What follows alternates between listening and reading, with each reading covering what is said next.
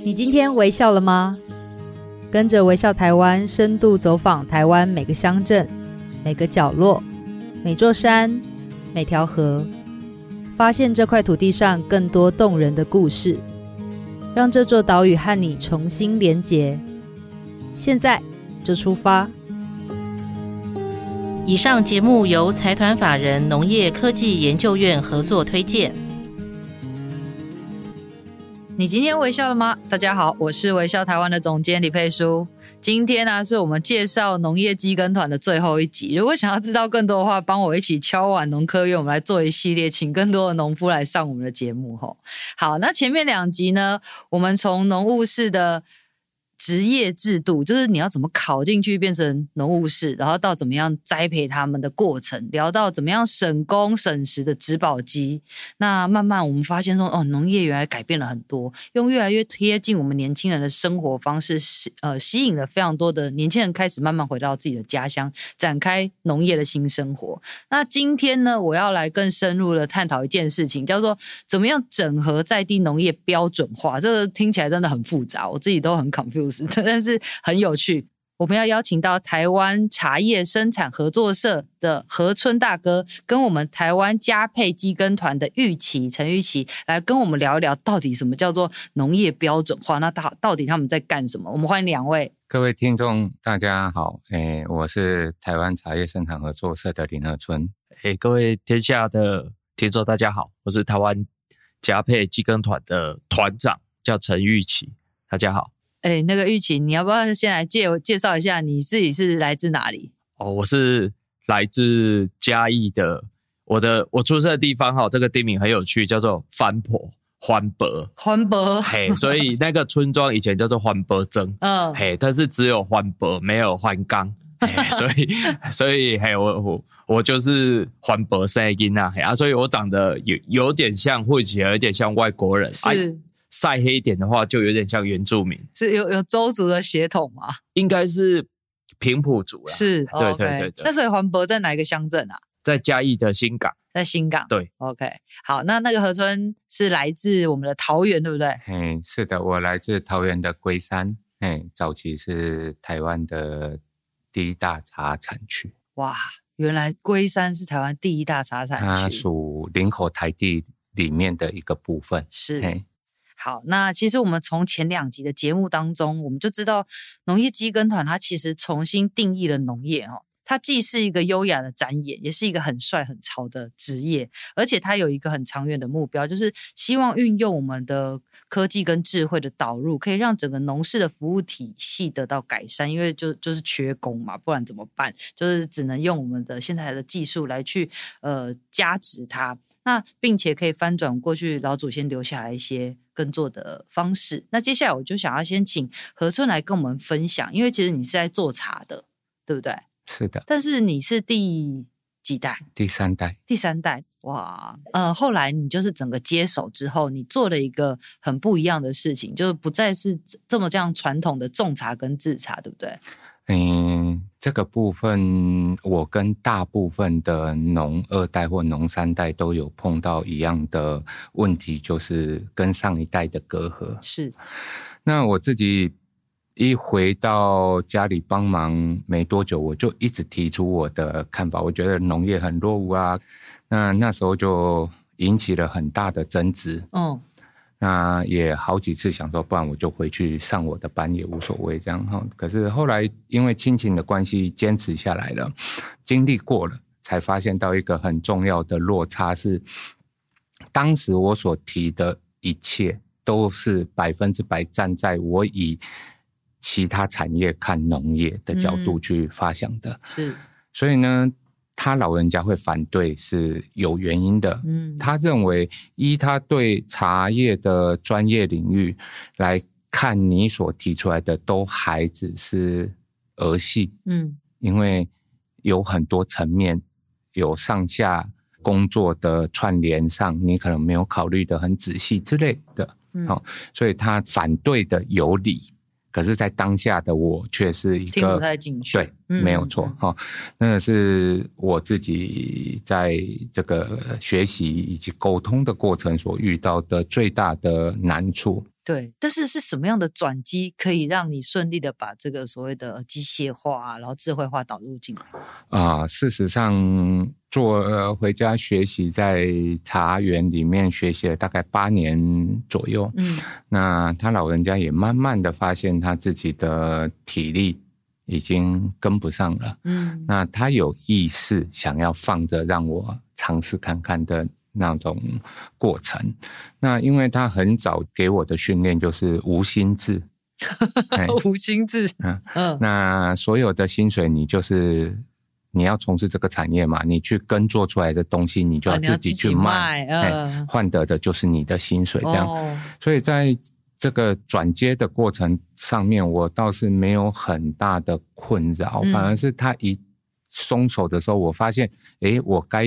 认知的农业的部分也认知了，嗯、那我以前的技术也还都有在持续把持着，对，所以一旦接手就开始进行了我一小部分执行，那当然也是资金有限的状况底下。嗯我投入了第一台的这个田间耕作机，是用开的，以前都是用小牛，用自己手抓着它，机器跑的那一种。是，那两个的效率就相差十倍之多，十倍哦。嘿，那就让我瞬间有了更多的时间可以去投入在其他的行为模式的修正。嗯，好，嗯，去改变的过程，机器只是一个辅助工具。嗯。最主要在这个操作的过程是模式如何，诶，节省它的操作频率，节省它的投入时间，嗯，节省它的移动成本。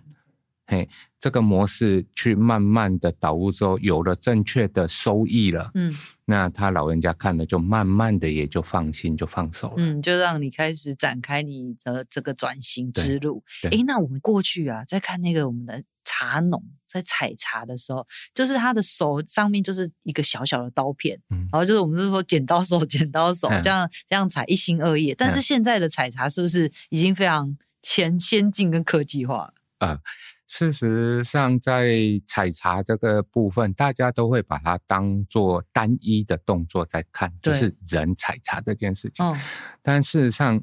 人要采茶这件事情是前面有了很多的管理行为在里面，嗯、所以造就了你可以去采收。对。哦，那机器化跟手采两个最大的不同点在于，它管理的过程你也必须要改变。嗯，如果你是照着人的管理方式来管理，或者是人的种植规格来种植，那你当然要一下子投入这个机器，要剪得漂亮，剪得嗯好是不可能的。嗯，哦，甚至剪得快也不可能啊。所以在诶田间的规格跟我们所谓的。等高修枝的这个部分要很下功夫，嗯，那去让我们讲的茶芽这个萌芽的时间一致，成熟的时间尽量一致。哦，对，才可以一起采。对对，哦、那这个人手采的时候，就是以人去分这个成熟度去采。嗯、那以机器的话，我们就是要想办法让它在树上就一致了，嗯，然后我们去定高采收。那这样就可以得到诶成熟度一致的原物料，可以进厂加工。哦，所以等于是前期的作业你要帮他做好，然后后面就可以用这个机械化的方式比较顺利的来去做采收。是的，哦，了解。那其实我们也这样想的话，就会发现说，哎，那如果这样的话，你的茶厂你比较好控管嘛？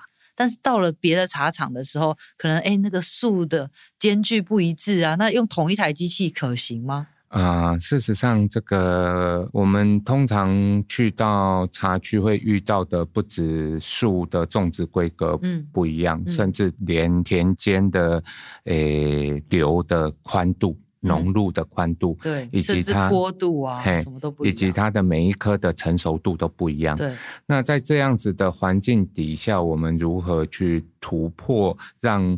诶，这个老农也来认同我们。其实我用了一个比较相对比较笨的方式，嗯、我是以提供一个免费的服务。嗯，你先让我试一行。嗯，如果你觉得 OK 了，嗯，那你再给我做。如果你觉得不 OK，这一行的单我来买。OK，嘿，用这样的方式去慢慢的影响这些老人家们。那是。他们认同了我们的方式之后，周遭的人看了就会觉得，嗯，农民 A 认同了这个河村的做法，嗯，而且他每次都很轻松的站在旁边看，那不用像自己就是。用传统的这个流汗的方式去做，这么累。嗯、那后来他们就慢慢的，诶，也加入了。嗯，那我印象最深刻的一次是，我们的机械化茶园，我们载着我们的机械去帮这个农民 A 采收。嗯，那隔壁的田刚好农民 B 也在采收。对。他用的是用人的传统方式，然后我们用的是机器坐在上面开得很快的方式，然后隔壁的那个农民 B 的农民呢，就一直看着我们，然后就觉得，哎，他怎么一下子又跑完一行，一下子又跑完一行，嗯然后看大家都好像又有闲在那边聊天这样，那再回头看看自己。他感觉他好像要把他手上的工具给丢掉那种感觉，那是我印象蛮深刻的一次。我觉得那个场景完全可以想象，太有趣了。那我真的觉得说这样子的方式真的是未来可以更普及，然后让大家都可以接受。就像你刚才讲的，试用一次好用，他就会继续来。是好，那我们待会儿再回过头来聊这个茶的部分。但我现在想想要先请玉琪跟我们谈一下，说，哎，你不住在茶产区。对，但是你是住在嘉义的平原区，对，对，那你种的是什么？呃，我本身哈，我自己周年生产的作物是设施的瓜果的部分，是，但是在云嘉地区哈，我们秋冬季冬季里做的这个部分，就是从大概九月、十月到隔年的一二月这个时间点哈，嗯，它有一个我们台湾最大宗的作物叫十字花科的。青花菜或者是高丽菜这个东西哦，就是青花野菜。对，对嗯、然后其实蔬菜的部分哈，都听过一句话叫做“菜头菜根”。菜头菜对，就是它东西少的时候价格就非常高哦，嘿，然后量大出的时候它就又便宜又好吃，嘿，修哥喝甲，嘿啊，对啊。嗯，所以这个就是我们台湾季节跟气候的限制的一个因素在这里。是，所以我们夏季的时候，大部分的蔬菜都要从国外进口啊。对，因为我们常常知道说那个青花椰菜，它其实就是冬天跟春天的时候是量产的产季，那另外两季就变成说我可能都要吃到国外国外进口的。对，那以你的技术，你是怎么解决这个问题？呃，现在的话，我们。从栽培的模式哈，因为它栽培的时候有一个最大的问题，就是它的采收成熟的一致性。嗯，所以我们从苗起的时候，我们的育苗场，哎，这个跟刚刚河村大哥讲的一样，哎，对，就是他让它在同一个时期，对对对，一起长大。对，从种子去做一个预处理，嗯，然后种植的时候它的行株距，然后怎么搭配，到时候机械采收的部分，中间我们还要导入一些比较新的。方式就是说，我用一些多光谱的影像的一些空拍，嗯，我去预测它的产量跟采收最佳时间点，嗯，因为如果你要每一颗的大小都一致的话，会比较困难，所以会有的大，会有的小。就算我们做过一些预处理了，但是它在种植的不同的角落，有的地方水分比较多，有的地方比较干，嗯，就会有稍微的差异。怎么去抓到一个平衡点？因为青花菜很特别，就是说，如果你太晚采收了，它的花就已经开出来，就没有价值了。嗯嗯嗯。对，所以就对，从这个点去着手，让它采收一致性跟产量得到一个平衡，这样子。然后还有一个就是说，为什么我们要导入这个机械化的部分？哈，因为它采收的时候是要一朵一朵用刀子去砍。对啊。嘿，去侧采。嗯。嘿，然后所以这个部分就会变成是。诶，夫妻或者是家庭那种小规模的经营模式，嗯、你很难去做放大。嗯，对。然后还有一个就是说，如果你只是看我们传统鲜食的市场，你就会受产量的影响，价格你就不稳定。所以我们做的比较特别的是，我们去做一个专属的品种，它就是做冷冻加工用的，嗯，搭配我们的。机械采收，你说那个品种是特别适合制成冷冻花椰菜？对，IQF 急速冷冻的花椰菜，嗯、它起来之后口感不会太软烂，嗯，嗯，还可以保持它那个保持那个口感的脆度。对，我我们刚才前面有提到，就是说我们夏天没有的时候怎么办？其实都从国外进口。对啊，除了鲜食之外，其实有大部分都是冷冻的。嗯我还没从容之前哈，我印象很深刻，就是我当兵的时候，哎，怎么都吃到那个青花菜，就是打开来整包丢进去，拌拌的得加进。哦，其实那个都是冷冻加工的这个产品，哦，就跟我们那个三色豆啊、毛豆，它那个技术是类似的。嗯嗯对啊，你怎么去把你生产的东西透过冷链加工的技术去保存，到我们夏天的时候去做一个进口替代的的消费，这样子，对，就是我们目前在做的这一块。那你们采收的时候也是用机器采收吗？现在的话，我们是用机器去辅助我们人工的采收。嗯，以前传统的采收，你有可能人工扯开来，其实你要带那个梗，但是那个梗哈，其实在加工来讲，它没有去用那一块的。但是传统的，如果你跟一些食品厂去合作的话，它是称重的，嗯，所以有的农民就是会规格嘿多砍几 公分嘿，因为绑当嘛嘿。啊。但是我们就跟加工厂谈好，甚至那个梗我也不留，嗯、我直接切头切到底，嗯，所以它这样子运输的成本跟一些它加工的废弃物就直接留在田间的哦，就可以变成绿肥。对，诶，那我很好奇哦，就是我们过去。反正就是一颗花野菜，对，买回去就是冰在冰箱啊，大概可能三五天就开始泛泛黄，对，啊，一个礼拜一定不能吃。但是你的冷链技术为什么可以让它有这样的一个保存的效果？这个最直接的关系就是说，我们田间采收的效率的问题，嗯，会影响到它做采后处理，哦、因为通常我们在采收蔬菜水果的时候，都会在。诶，凌晨、清晨比较低温的时候，对，就是太阳还没升出来之前，它的田间热比较不容易累积在它的产品上面，所以这个时效性很重要。所以你前面的采后处理、预冷或者是运送过程中的冷链这部分有做好的话，嗯，它的除价寿命其实是可以延长到一个礼拜至十天左右。哇，嗯，所以第一步有做好，后面就是可以把它的产品的品质跟除价寿命都可以去延伸。嗯嗯嗯，那到后后续它会有什么样的步骤，然后进入这个冷链系统，然后变成那个产品？诶，刚刚我们配出讲的是鲜食的，我们冰箱看到另外一个就是急速冷冻加工的这个部分。嗯，这个部分哈，其实它我们刚才讲的采后处理的第一步先做好之后，然后搭配我们的冷链的运送车，用低温车送到我们的加工厂。嗯，我们的运送方式也比较不一样。传统可能还会需要纸箱啦，但是我们就直接用打站板的方式，直接用车子，然后用铲车上车，然后也可以快速的到加工厂之后就下到它的暂存的低温作业区，是，然后经过一些人工还有机械的修清这个部分，然后就进到它的后杀杀青，它用热水杀青过之后，嗯、然后就跑它，等于会烫过一下，对对对，嗯、杀青，然后把它的。那个绿色稍微有点定型下来，嗯，然后就直接送到它的 IQF 的加工线，然后再做包装，然后做仓储这样子。哦，所以你的商品出来会是一包一包冷冻的那个青花野菜。对，哦，原来是这个样子。对，好，那我这边还想要问一下那个何春大哥哈，我们刚刚聊了这么多那个茶的采收，它可能是用机器的，可是我们都会知道说，那这样子。茶的品质，因为我们过去很崇尚人工嘛，嗯、那这样的话，机器采收茶的品质有没有影响啊？呃，事实上，在初期的转化的过程当中，嗯、一定都会有些许的影响。对，但是在透由多次的修剪之后，来提高良品率，嗯，这个是。做得到的是，嘿，那我们目前来讲的话，我们出售的产品上面，消费者的反应是，我们的原物料更集中在同一时间投入加工，嗯，同一时间出来，嗯，在品质的稳定度来讲是相对高的。对，因为它其实。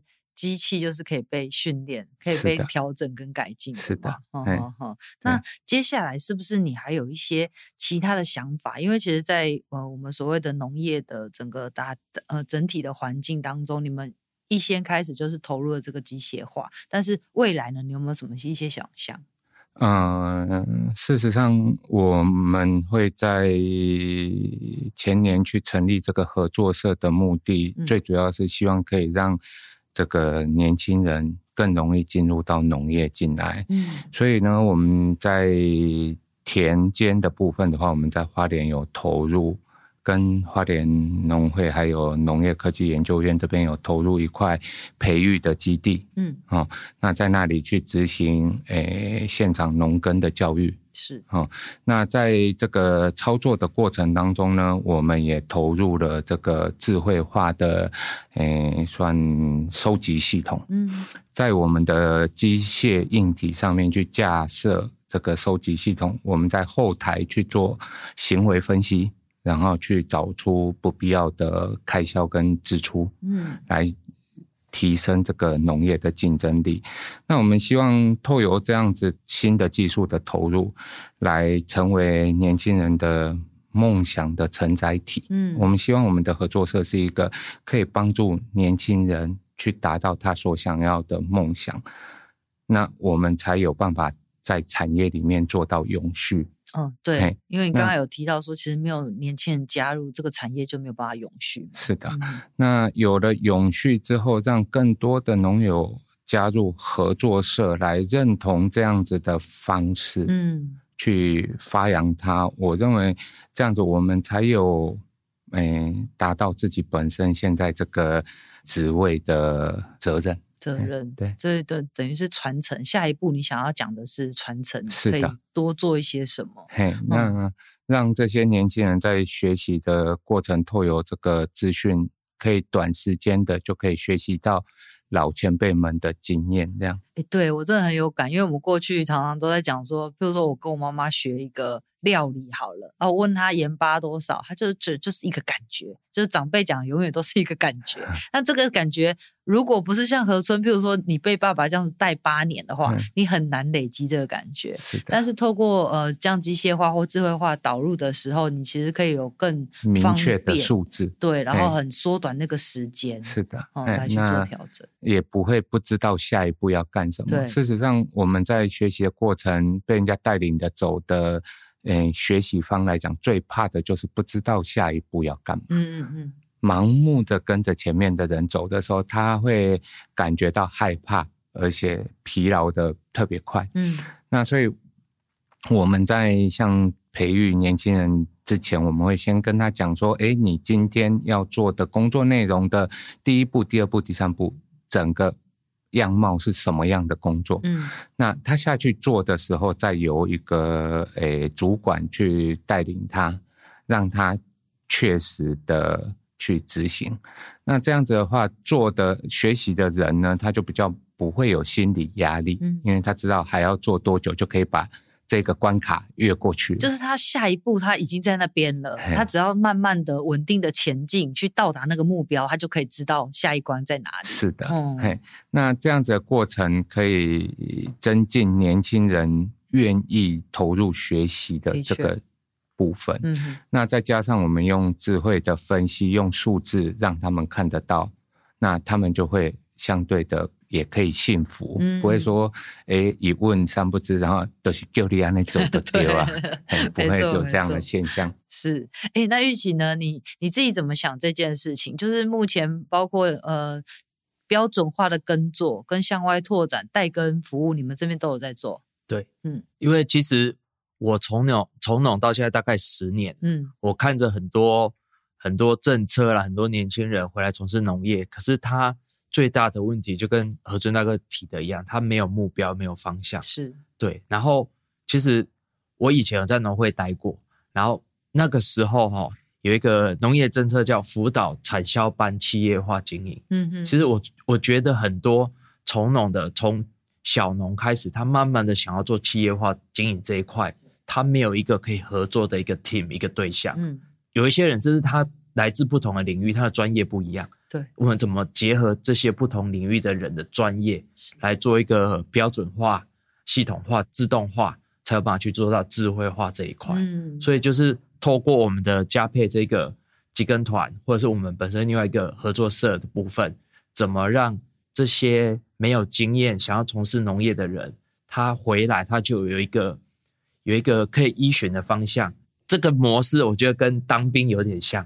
当兵后你去。做了之后，他就会有一些技术手册。嗯，嘿，不管是哪一个兵种，甚至在船上的话，他会传他一些技术手册，所以你要去背那一些，要考试过之后，你才可以放假。嗯，所以农业哈也如果把这些东西标准化出来之后，嗯，尤其我希望它是一张空白的白纸。嗯，他来之后，他来学，他不会有太多先入为主的观念。对，就会像老一辈，他可能他觉得他的爸爸、他的阿公就是这么教他的，所以 leader 是爱教安内整。嗯，他要调整反而对对对，他很不好调整。嗯、对，所以。在这个方式之下，哈，慢慢把我们的产业比较有，诶，规模化、有企业化这样去经营，慢慢做大。嗯、因为现在我觉得最大的问题是小农经济太过于热络了，是没有不好，但是大家都很小的时候就是弱弱相残。对，嘿，你怎么 变成一个团队，变成一个很强的一个，不管是区域性的国家队还是什么，嗯、就像这个。观念哈，跟我们的理事主席哈，一个陈玉兰陈老师，嗯，他就是那个纽西兰佳沛奇异果公司之前的总裁，嗯，因为奇异果这个产业，它就是农民，他有全部崩盘倒掉之后，重新再洗牌，它就有一个合作向心力。对，我们的农业就是。有时候上不去也下不来，但是你怎么样变好？要先从一个 model 一个模式先去做出来，是，嘿，然后用这个模式去放大，这样。哎，我真的觉得玉琪真的有点到重点呢，因为我自己过去在采访小农的时候，我就会发现说，哎，他们就是，譬如说母子两个，对，就是做这样一点点的田，对，然后他想要更大，那更大的话会遇到问题，他还要资金。然后他有技术，然后他生产这么多要卖到哪里？对对对，呃，就会有很多的问题。对，但是如果只有小农的话，已经是不够了。对，未来有没有办法朝向更呃企业化的经营，然后一起打这个团体战？对，我觉得这是我们下一步需要去去思考的。没错。好，那其实这三集呢，我们找到了台湾各地的科技农夫来分享我们农业机耕团怎么样运用科技跟机械的技术打团体战的经验。有种稻子的啊，有种菜、种茶、种。水果，他们各自在不同的类别上转化自己的专业，为农业升级，也彼此不尝试的交流。我想他们都认知到，只有一个人好，其实进步是很有限的。但是唯有大家一起进步，共好，整个产业才有办法被带动起来。今天谢谢。何春，也谢谢玉琪的分享，谢谢你们，谢谢谢谢大家。如果你们对科技务农农业机耕团有其他的好奇，欢迎搜寻我们的农业机耕团，在农业人力的资源平台上会有各县市机耕团的联络电话哦。好，那最后，如果大家想跟着微笑台湾一起走访更多的景点，欢迎现在就点击我们咨询栏中的连结，支持订阅微笑台湾季刊，前往我们的节目，欢迎给我们五颗星。有想听的内容或是任何的意见，都可以。写 Email 或留言给我们。今天的微笑台湾就到这边，我们下次见，拜拜。拜拜。拜拜。